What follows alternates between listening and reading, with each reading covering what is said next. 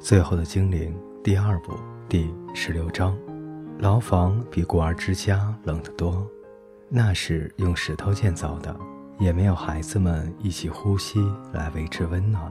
但这里比较干燥，铺在地上的干草也好得多，吃的东西也多了很多，还不用工作。要不是一再听到“吊死”那两个字，这里对罗宾来说简直就是天堂。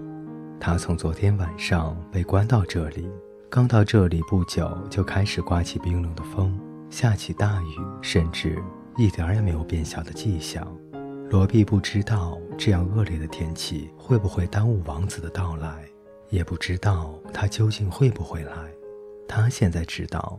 王子和龙都不是幻想了，他也不知道那个王子会用什么法力来救他。也许他会吹大喇叭把墙震倒，或是乘着龙飞来扔石头把屋顶砸开，或者两个狱卒进来，又瘦又小的克劳夫和又大又胖又张红脸，一天到晚找啤酒喝的必居。他们两个都是中年人，也许都有家。有孩子，对他也不算太坏。事实上，他们还挺好心的，绝对要比费利西和史龙好太多，甚至还让他留着破布娃娃和小木船，晚上还给他找了一条毯子盖。现在他们又害怕又激动，因为法官兼行政长官要到地牢里来和罗比说话，这绝对是件不同寻常的事。有史以来。从来没有发生过的事，两个狱卒像闪电似的冲来跑去，拼命想把这个多年来又肮脏又乱又没人管的地方稍微弄得像样点。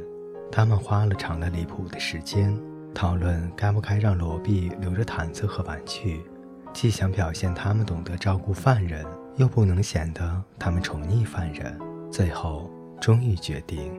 让他留下所有的东西，但是命令他把玩具藏在毯子底下，放在牢房里最灰暗的角落。他们点上火把，因为已经有好多年没有点过，有些火把已经潮湿或烂掉了，所以又花了好长的时间才搞定。最后，地牢里充满了恼人的刺鼻烟雾，而且还是很古怪的灰黄色。堆在角落一旁的那一堆干草，老鼠在上面跑来跑去，在火光下也不见得好看了多少。狱卒以为把稻草挪开后，说不定老鼠也就散了，整个地方就会具备皇家气派，看起来比较像个皇宫的地牢，而并非像个猪圈。接着他们才发现，真正紧急的应该是把堆放在狱卒房间外的那些酒瓶一走。因为那足以证明守卫的主要活动是牛饮啤酒。最后，必须手捧着干草，而克劳佛则怀抱着空酒瓶，匆匆忙忙地往出口走去。没想到法官偏偏选择在这一刻到来，因此大家撞成一团，必须和法官跌倒在地。克劳佛勉强站稳脚步，可是没有办法抱紧酒瓶，结果。酒瓶就如雨水般落在了两个人的身上，必须聪明知道躲闪，结果挨砸的就只剩下法官了。最后一个酒瓶掉在他身上的时候，里面还剩有一些啤酒，所以法官那件上衣就不再雪白的像一朵百合，反而变成了怎么也不会看错的黄黄的啤酒色。法官的情绪从极度的愤怒变成了。马上给我找个人来吊死，而且要在晚餐前找到。罗比爆笑了起来，他知道自己不该笑的，毕竟三个人撞在一起，有两个跌倒受伤。可是人在情绪紧张又没有睡好的情况下，就是会做出看到人摔倒就会发出又高又尖的笑声这类愚蠢的事来。等他总算控制住自己的时候。法官已经站在了他的面前，两手紧抓着铁栏杆。他现在真的是愤怒不堪了。是你干的，对不对？这全都是你弄出来的！哼，我就知道是你。他咬牙切齿地说。法官又高又瘦，留了银白色的胡须，而啤酒把他原先卷成小卷的头发弄成了气味难闻的一团糟。是你下了咒在他们身上，让他们摔倒，对不对？我就知道你到这里来的唯一目的就是要我出丑，是不是这样？你的目的就是要来打击我和我神圣的工作。罗比不知道是不是应该替自己澄清，况且他又不是自己要来见法官的，而是被抓来的。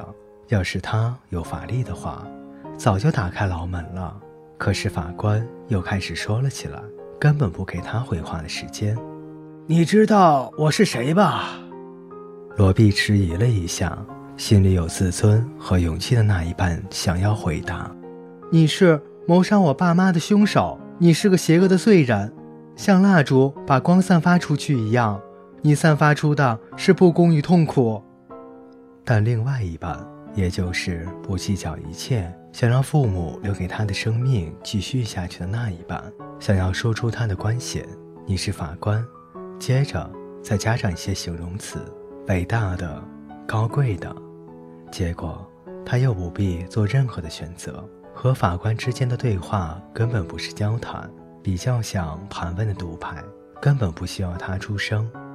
我是把公理正义带到这里的人，来根绝贪婪、妄想和骄傲。这是个高级又高贵的工作，不允怜悯来干扰。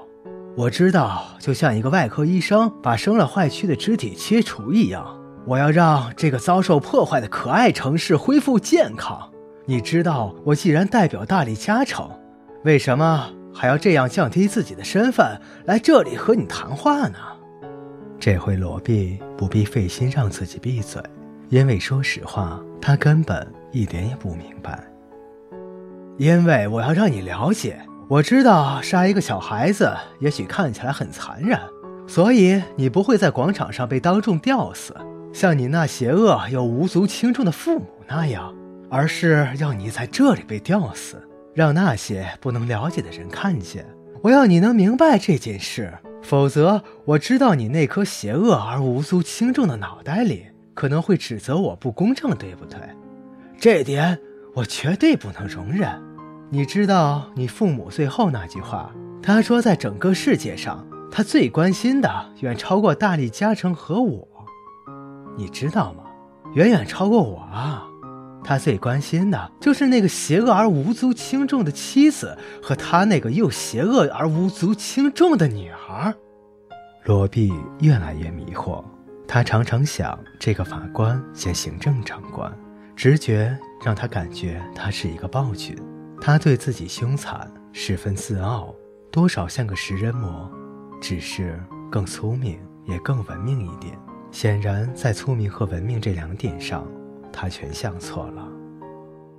我们逮到了你那个精灵，法官非常得意地告诉他，在不久之前，他自己到我们警卫那里投案了。他知道我们是所向无敌的，所以根本不敢和我们对抗。我们清楚的很，这是我们光荣的时刻，对吧？原来王子选择来救他的路，就是自己来投案，简单又聪明的计划。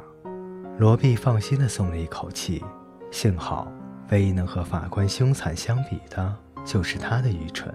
显然，他以为一个拥有超级法力、骑的不是别的，而是一条龙的精灵。会为了让这个法官兼行政长官高兴，就自动投案，二话不说的让自己给他吊死，这还真是一件很普通的事。在这一刻，罗毕感到从来没有这样安全过。王子来救他了，他一定知道该做什么，又该怎么做。各位听众朋友，今天的故事就为大家播讲到这里，我们下期再见。